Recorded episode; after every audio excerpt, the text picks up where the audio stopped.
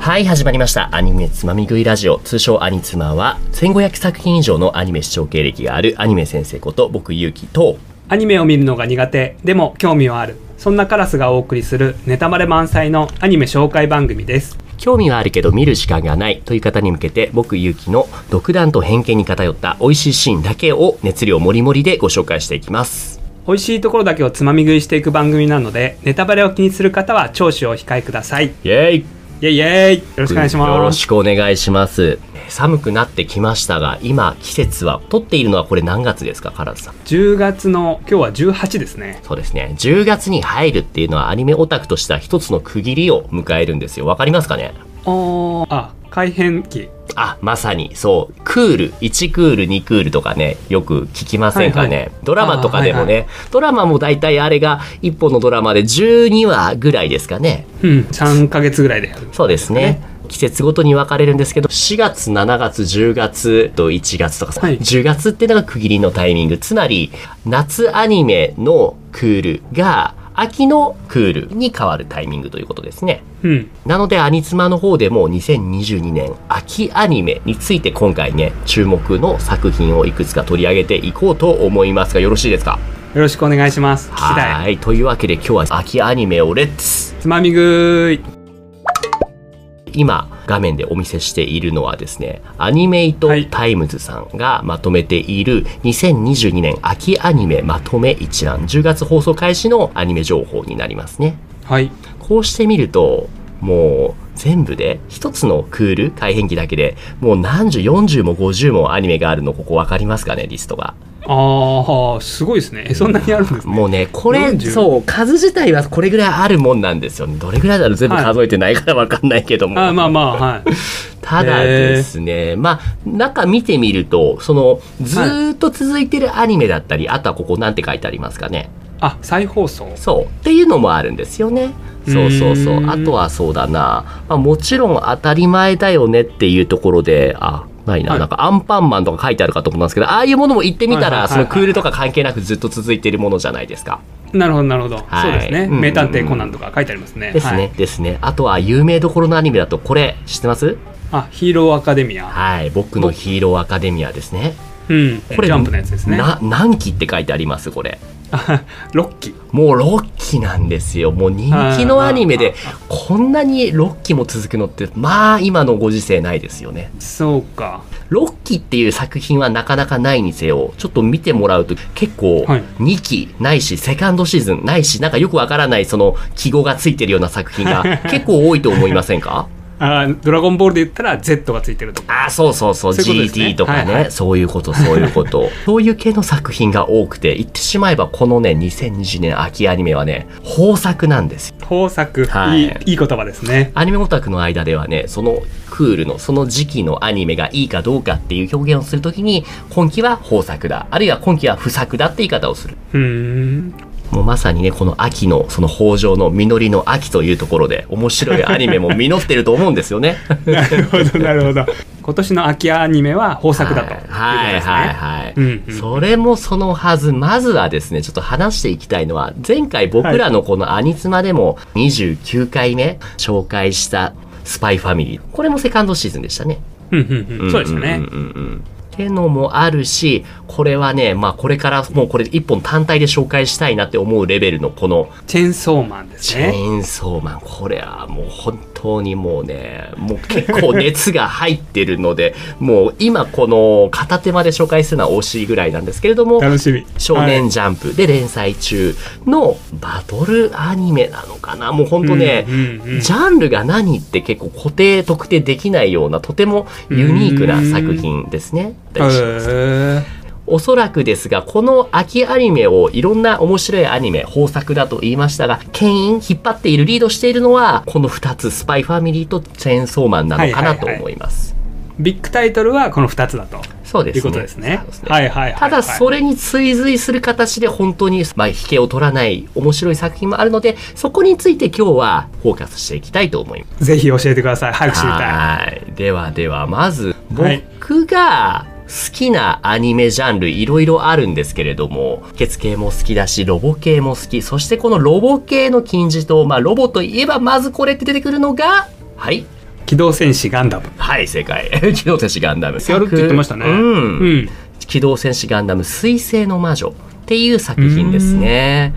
僕もガンダム好きなんでちょっと聞いてもいいですかどうぞどうぞどうぞ。ガンダム作品出てくると大体ねガンダムの世界の歴史の年表があってそこの中に入ってくるやつか歴史とはちょっと違うアナザーストーリーですみたいな別物とあると思うんですけもどうその今回はどっちなんですかね聞き方がもう素晴らしいいい質問ですね。と、カラスさんが言ったのは、宇宙世紀、通称 UC って呼ばれる数え方、うんうんうん機動戦士ガンダム、アムロレイがいる最初の最初のガンダムですよね。とか、あとゼータガンダムとか、いろんな、そういったメジャーどころのガンダムが一つのとタイムライン上にある宇宙世紀作品ではないんですよね。この水星の魔女っていうのは。うんうん別物なんですねうんはいはいはいこれは独立したストーリーですね。水星の魔女っていうのは。ガンダムでいうとウィングとか今度やるシードとか、うん、うん、そうですね。べえー今みたいに別ストーリーだったんでですすよねね。。シードはシードで、コズミックイラ、CE っていう、シードを軸としたシードデスティニーとか、アストレイとか、いろんな作品があるんですけども、これはまた水星の魔女っていう今回の作品は、それともまた違う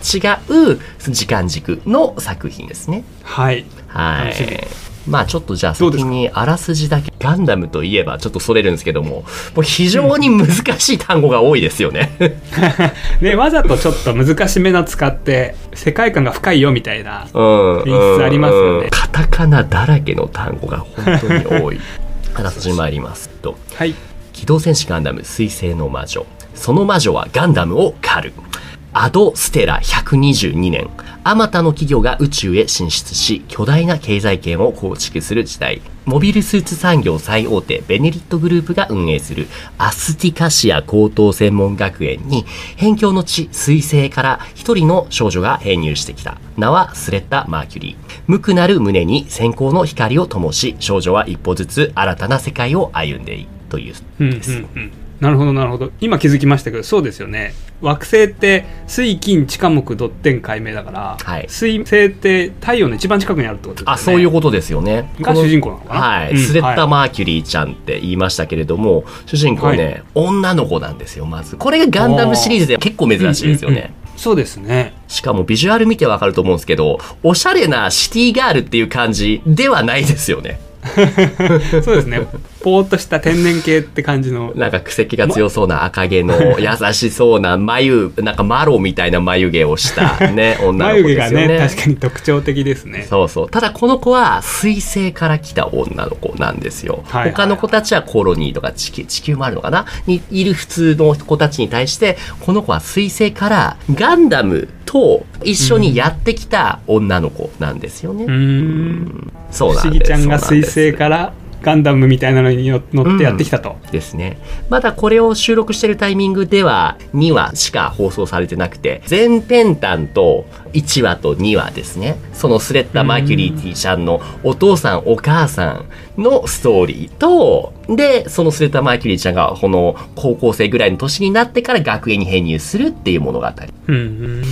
今のところそのあらすじにも伝えた通り学園内で繰り広げられるようなその戦いを映したガンダムなんですよね。学園ものってことですか俺もそう思って見ているんですけどもしかしたらこれから先変わってくるかもしれませんはいはいまたなるほど学園っていうのもその純粋な学園というよりも巨大企業コンツェルンみたいなのが数十数百もの企業が合併してその頂点にあるとされる運営会社が運営している学園なんですよねうんだから出資先としていろんな企業があるんですけども、企業内にもランキングがあったりして、議会とかのシーンがあるんですけども、ランキング企業の会の人の社長とかすごい発言力が弱いと か、だからなるほど社内政治問題とかも出てくるんですよ。へーえ今もうガンダム出てきたんですか出てきたんですよよね。こあのースレッタ・マーキュリーちゃん、主人公が乗っているのがガンダムと呼ばれているんですけれども、スレッタちゃんはこれはガンダムじゃないって言い張るんですよね。はいはいあまだ2話ぐらいだとそんな感じですかそうなんですよ。そうなんですよ。なんか、この世界では、ガンダムという機体っていうのは、乗り手パイロットの命を食って動く乗り物、うんすごい消耗して、命と引き換えに動くみたいな、そういった曰く付きの機体として知られているんですよね。うんだからこの世界ではガンダムに乗るってこと自体が禁忌とされているんですよ。ああなるほどなるほど、うんじゃあこの世界ではガンダムがそんな感じで乗った人早く死んでるぜみたいなそうなんですよ風になってるってことですよねそんな中で、スレッタちゃんがガンダムに乗っていきなり編入してきたもんだから、周りからこんなのはタブーじゃないのか言われるんですよ。うんうんでもやっぱガンダムってね、曰く付きなものもある分、ものすごいブラックボックス的なテクノロジーを有しているから、まあ強いんですよね。ほんほんほんほんうん。すごいなので、この学園内ではヒエラルキーがあって、その強さっていうのはやっぱりモビルスーツ、あのガンダムというかロボットの戦いで強い人が頂点に立つっていうその仕組みがあっはいはていはいはい、今までその中でトップに君臨していた男の子とかがもういるんですけれども、うんトップを取ると、この学園内で、がもちろんチャンプにもなるんですけども、その副賞みたいな証として、この可愛い白い髪の女の子いるじゃないですか。はいはいこの子っていうのは学園の学長で、かつ総合企業体のトップに立つ総裁みたいな、このいはい男の人の娘なんですよ。いいとこのお嬢さんだったんそですう、よね、と結婚できるっていうその資格が得られるんですよ。うんはいはいはいなので今まではこのトップ気取りだったすごい引けすかない男の子がお前が俺のお嫁になるんだみたいに言ってたところを横から入ってきたこの田舎娘のスレッタ・マーキュリーちゃんが急に勝ったからうんでこの子もああなたが私と結婚するのねみたいな感じになっていくんですよね。女の子と女の子だけどそうそうそうそうそうまあそれそはいういそう。だからここから先その流れがどうなっていくのかなというちょっと楽しみな作品でございます。なるほど楽しそうはいっていうのが、機動戦士ガンダム水星の魔女っていう最初の作ですね。はいはい。えっ、と、という形でさっきね、1本目という形で、機動戦士ガンダム水星の魔女って作品をね、紹介しました。あと、頑張ってじゃあ、早足で2本紹介したいなと思います。お願1いします本目が、いろいろお知りたい願いします。1本目がですね、ブルーロックという作品ですね。ああサッカーですかまさに。確かにそうですね。サッカーと街いでうよかく見ますよ、はい、ね、僕たちもアニツマでもとあるサッカーアニメをね紹介したことがありましてねはい、えー、21回の「青足」ですかねですね212223で3回話しましたねああそうだそうだはいあれってそのまあいろいろ面白いアニメサッカーアニメとは言いましたがカラスさん流にまとめるとどんなサッカーアニメだったかって覚えてますかえあのあれですかね視点と視野と視座のやつあすごいよく覚えてるつまり結構 そのプレーを言語化するっていう理論的なうんうんうんそのサッカーをチームワークを強めてみたいなそういったサッカーでしたよね漫画でしたよね、うんうんうんそうですよねこのブルーロックっていうのはね皮肉なことにその真逆なんですよ真逆はいもう気持ちでやるんだみたいなあーもうそれもそうですただはいちょっとそこも含めてまずあらすじから紹介していきましょう、お願いしますブルーロックあらすじ。世界一のエゴエゴイストでなければ、世界一のストライカーにはなれない。日本をワールドカップ優勝に導くストライカーを育てるため、日本フットボール連合はある計画を立ち上げる。その名も、ブルーロック青い監獄プロジェクト。集められたのは300人の高校生。しかも、全員がフォワード。299人のサッカー生命、つまり残りのフォワード選手ですね。これを犠牲に誕生する日本サッカーに革命を起こすストライカーとは、今史上最も熱く、最もイかれたサッカーアニメが開幕する。ストーリー聞いて笑っちゃったんですけどすごいですねこ れねあなるほどフォワード1人すげえやつ集めるために300人集めて残り299人はもういらねえみたいな死んじまえみたいなことですねそう。すごいなこの作品のキーワードにもなっているエゴイスト。この、もう他のやつはどうでもいいから、俺が決めるんだ、俺が一番だっていう、エゴこそが日本のサッカーの協会、サッカー市場に必要なものだっていうことを言い出すんですよなね。るほどなるほどね。その思想のもとにいろんなキャラクターがいるんですけど、これ全員、もともとはそれぞれ強豪チームとかでもうトップ張ってたフォワードの子たちなんですよね。はい はいはいはいはいおー面そ白れい一人がみんな集められちゃうとそうなんです。面白くないですかその、青足っていう作品は、みんなのことを考えて、チームワーク、こう、よくしないと勝てないよとかって言ってる作品に対 して、真逆ですよね。 真逆ですねもうエゴイストだとそうもう 俺が俺がなんだそうう、そうそうなんですよ。で、この、はただね、共通点として僕あると思っていて、このブルーロックと青足っていうのは、何かっていうはいとはいは、い主人公の特殊能力なんですよね。いうん青足の主人公青足青い足とくんですね彼の特殊能力っていうのは自分の周りを囲むフィールド全体で起こっていることを俯瞰して見ることができるっていう能力がありましたね。うん、それがすごい優れてて監督に見初められたみたいなエピソードでしたよね。ね。対してこのブルーロックの主人公、潔与一君っていう子は、無名の高校生、高校生フォワード、いつか日本代表のエースストライカーになり、ワールドカップで優勝するのが有名と。ただ、この子はもともと持っている能力としてはとてもね、300人中299位ってめちゃめちゃ低いんですよね。はいはいはいそうですねブービー賞ですもんねですね300人もいるのにはい、ね、ただこの子の特殊能力も全体を見渡すっていう能力があるんですよね。うんうん同じですねそうそうただその能力を使って行うことっていうのが誰かのためにパスを上げててじゃなくて自分が周りからのパスをもらっていかに最短距離でシュートを決められるかっていうことを考えるエゴの塊のための俯瞰力なんですよね。なるほどなるほど能力は同じなんだけどアウトプットの方向性が青足とは全然違ってくるってことですねそうそのね対比がでとってもね見てて面白いと思いました。へえうん面白そうですねね、その他にもいろんな子たちがいるんですよ。才能がね、スピードとかうんパワーとかフィジカル、メンタル、トリックとうかんうんうんあるんですけれども、やはりみんなそれを自分が点を取るために使うんですよね。うんあーあちなみにあれですかこれ女の子とかもいるんですか女の子は、えっと、マネージャーの子だけですね。うんはいなるほど女の子っぽい子もいる見えたけどそこ全員男の子うんうんうん、すごいね女の子っぽくてあだ名がお嬢って呼ばれるよう なそういう子もいるんですけれどもまあいろんな子がいますね全員でも男の子で、そのストライカーですねなるほどなるほど楽しそうっていうのがこのブルーロックちょっとねこれは期待ですはいいろいろ聞きたいんですけど時間的 に次のそうですねもう一個っていうのがねタイトルが「ボッチ・ザ・ロック」というアニメですボッチ・ザ・ロックはいボッチっていうのはいははい一人ぼっちのぼっちですねはいはいはいぼっち・ザ・ロックってのはロックンロールのロックですねうんうんうんうんうんつまり、一人ぼっちで子供たちがいないような孤独なコミュ障の子がバンドを組んでっていうアニメ、日常系のジャンルのアニメですね。ああ日常系なんですねそうなんですよ。今アートをはい見せてもらってるんですけど、うんかなりパンチのある絵ですよね日常系ですね。ロックな感じですけれども、そう、日常系です。さらに言うと、このアニメっていうのは、ジャンルカテゴリーとして、漫画タイムキララっていう、その漫画雑誌を、カラスさん聞いたことがありますかいやー漫画タイムまでしか知らないですねあ、キラ漫画タイムご存知なんですね。あ、じゃあ、うん。同じです。漫画タイムっていうのは、法文社って呼ばれる、あの、集英社とか、講談社とかいろいろあるじゃないですか。はいの似たような会社で、法文社っていう漫画雑誌を出版してる会社が、漫画タイムって雑誌もあるんですけども、別枠で作っている漫画雑誌、それが漫画タイムキララっていう雑誌なんですけども、キララ系アニメっていうジャンルがあって、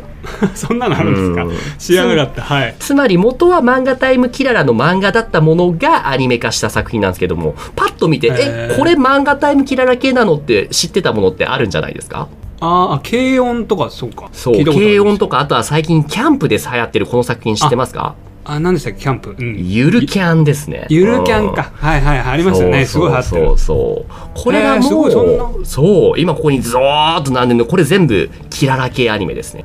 すごい知らなかったものすごい多いんですよ。キララ系アニメの共通点としては、見た目がすごいロリっぽい、すごい幼めの子がうん、日常系、かつ4コマ漫画のスタイルで書かれているものっていうのが、キララ系漫画の共通点ですね。なるほどなるほどはいはい。確かにね、ジャンルでありますよね4コマってはい。いきなり読み始められるから結構ポップな感じで入っていけるんですよねそうなんですよね。で、キララ系作品の共通点として、その本当に何も考えずに結構ぼーっと読むこともできる。でも気づいたら感動させられたり、すごい知識としてね、勉強できる。ゆるキャンだったらキャンプの知識が入ってくる。軽音だったら音楽の知識が入ってくるっていうね、面白みがあるんです。うんうん ただね、キララ系で音楽だったら別に軽音でもいいじゃんとかって思うじゃないですか。確かにね、うん有名ですもんね慶応、ね。そこの差別点というところも知ってもらうために、まずはあらすじを紹介しましょう。はいぼっちザロックあらすじ。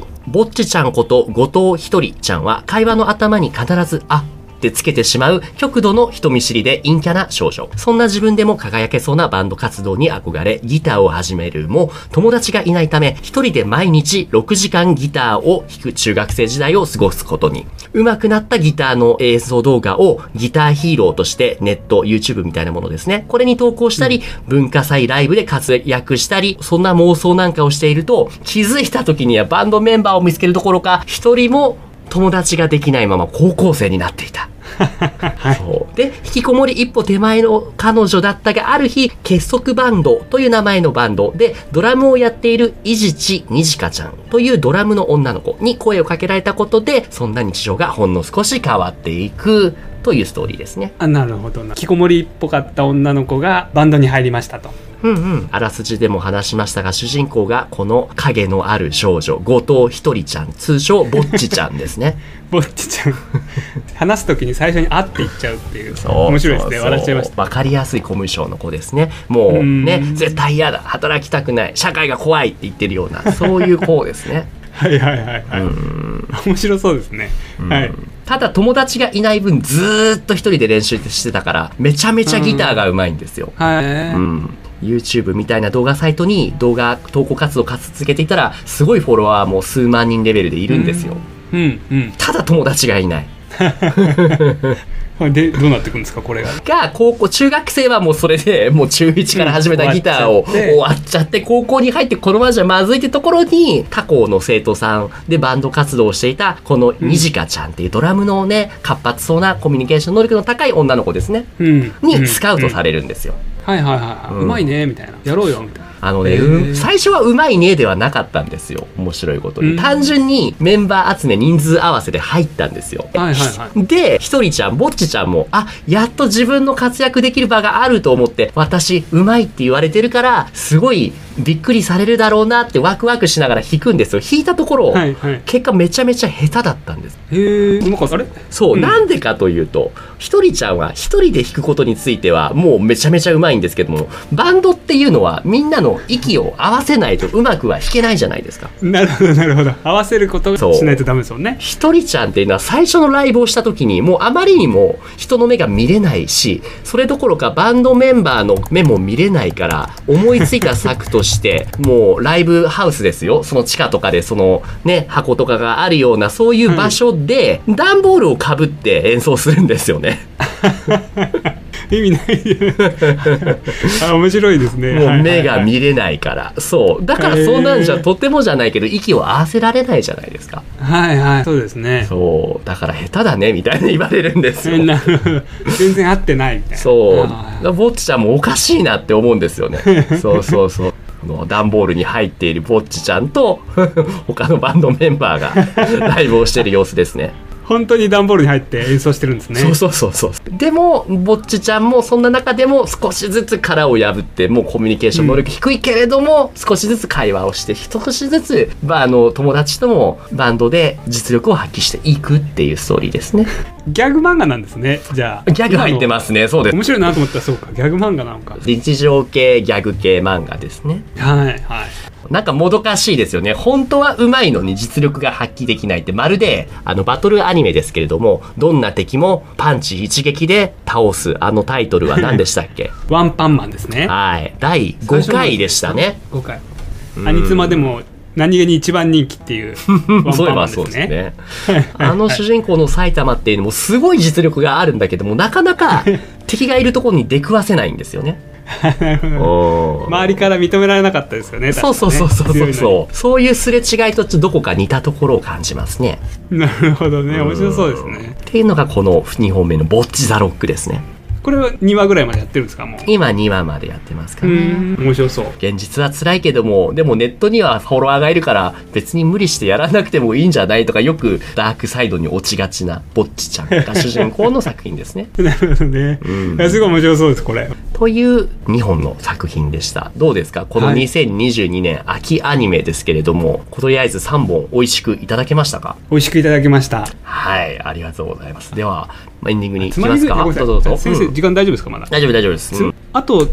タイトルだけでも教えてもらえるとあなんか聞いたことあるってなるってから嬉しいんですけどじゃあ最後にそれ以外に今回紹介できなかったタイトルだけ話すと、はいはいまず「ブリーチ」聞いたことありますかあーあーブリーチはいめちゃくちゃビッグタイトルじゃないですか、そうですね「ブリーチ」これね結構昔に数年前に続いてたんですけどもパタッとやんでこれついに漫画でいうところの最終編ですねこれで全て終わるっていう、うんあはすごいですねっていう「ブリーチ」であったりとかあとは、あのさっき「ワンパンマンね」第5話で話した「ワンパンマン」の作者ワンっていう漫画家さんが書いた「モブサイコ」っていう作品聞いたことありますかえー初めて知りましたこれも面白いねそれの第3期であったりとかうーんあとは自転車そのロードバイクとかを舞台にしたこの弱虫ペダルですね、あー聞いたことある、はいはい、これも第何期かな結構続いてますね。あとこれも聞いたことあるんじゃないベルセルク。ああこれはビッグタイトルですねね、そうなんですよ。あれ作者死んじゃったんですよ長作者さんが亡くなっちゃったんですよね。そうなんです、そうなんです。すあとは通称クソアニメその自他共に認めるクソアニメとして知られているポプテピピック聞いたことありますこれゆいや有名ですよねうん有名ですうん有名ですが面白いことにアニメをあまり見ない人がこれを見たところこれ何が面白いのっていう感想がすごい多いんですよね そうなんですだねからそこの楽しみ方も合わせて今度ちゃんとポプテピピック会を紹介しようと思います。はいタレントの柳沢香菜子さんあはいはいはいお笑いの人はいはいはいこれがすごい面白いってラジオで言って てあもうすごい面白いんだろうなーって思ってましたなるほど。すごい面白いっていう方はおそらくオタクなんですよ。それも極度の。 うんアニメのオタクみたいなそうですね。あとはね、前にお仕事シリーズっていう、白箱っていうアニメ話したの覚えてますか第13回第13回の白箱と同じくお仕事シリーズのその名大手どころとして知られている PA ワークスさんが作ったこの秋葉メイド戦争っていう、 秋葉メイド戦争はい、はいはい はい秋葉を舞台にメイドカフェの可愛いメイドと血で血を洗うような、なんかギャングのヤクザの構想みたいなものがミックスされた作品ですね。あじゃあお仕事系なんですかこれはじゃ あお仕事系と言っていいのかどうかわからないんですけれども、まあまあ半分お仕事系ですね。いう作品とかなんかありますね。まあまあ本当はもっとあるんですけども、一旦これぐらいで要はよろしいですか、 はいってあいうの美味しくいただけまましたあ、よかったです。はい。というわけでじゃあエンディング。というわけでお送りしましたアニメつまみ食いラジオアニツマ番組では見なくてもわかるをモットーにおすすめアニメをつまみ食いしていきます忙しい人やアニメに興味のない方はこの機会に時短でパクッと情報をつまみ食いしちゃいましょう番組への感想は、ハッシュタグ、アニツマ、アニがカタカナ、妻がひらがなでアニツマですね。これをつけてツイートしてもらえると嬉しいです。ポッドキャストや Spotify でお聞きの方は、高評価、レビューもいただけると活動の励みになるので、ぜひよろしくお願いします。アニメ好きの方から私のようなアニメ初心者に勧めたい作品のワンシーンなどもお待ちしています番組へのご意見ご感想は概要欄のメールアドレスや番組ツイッターからどしどしお送りくださいはい。というわけで今回はここまでですありがとうございました。ありがとうございました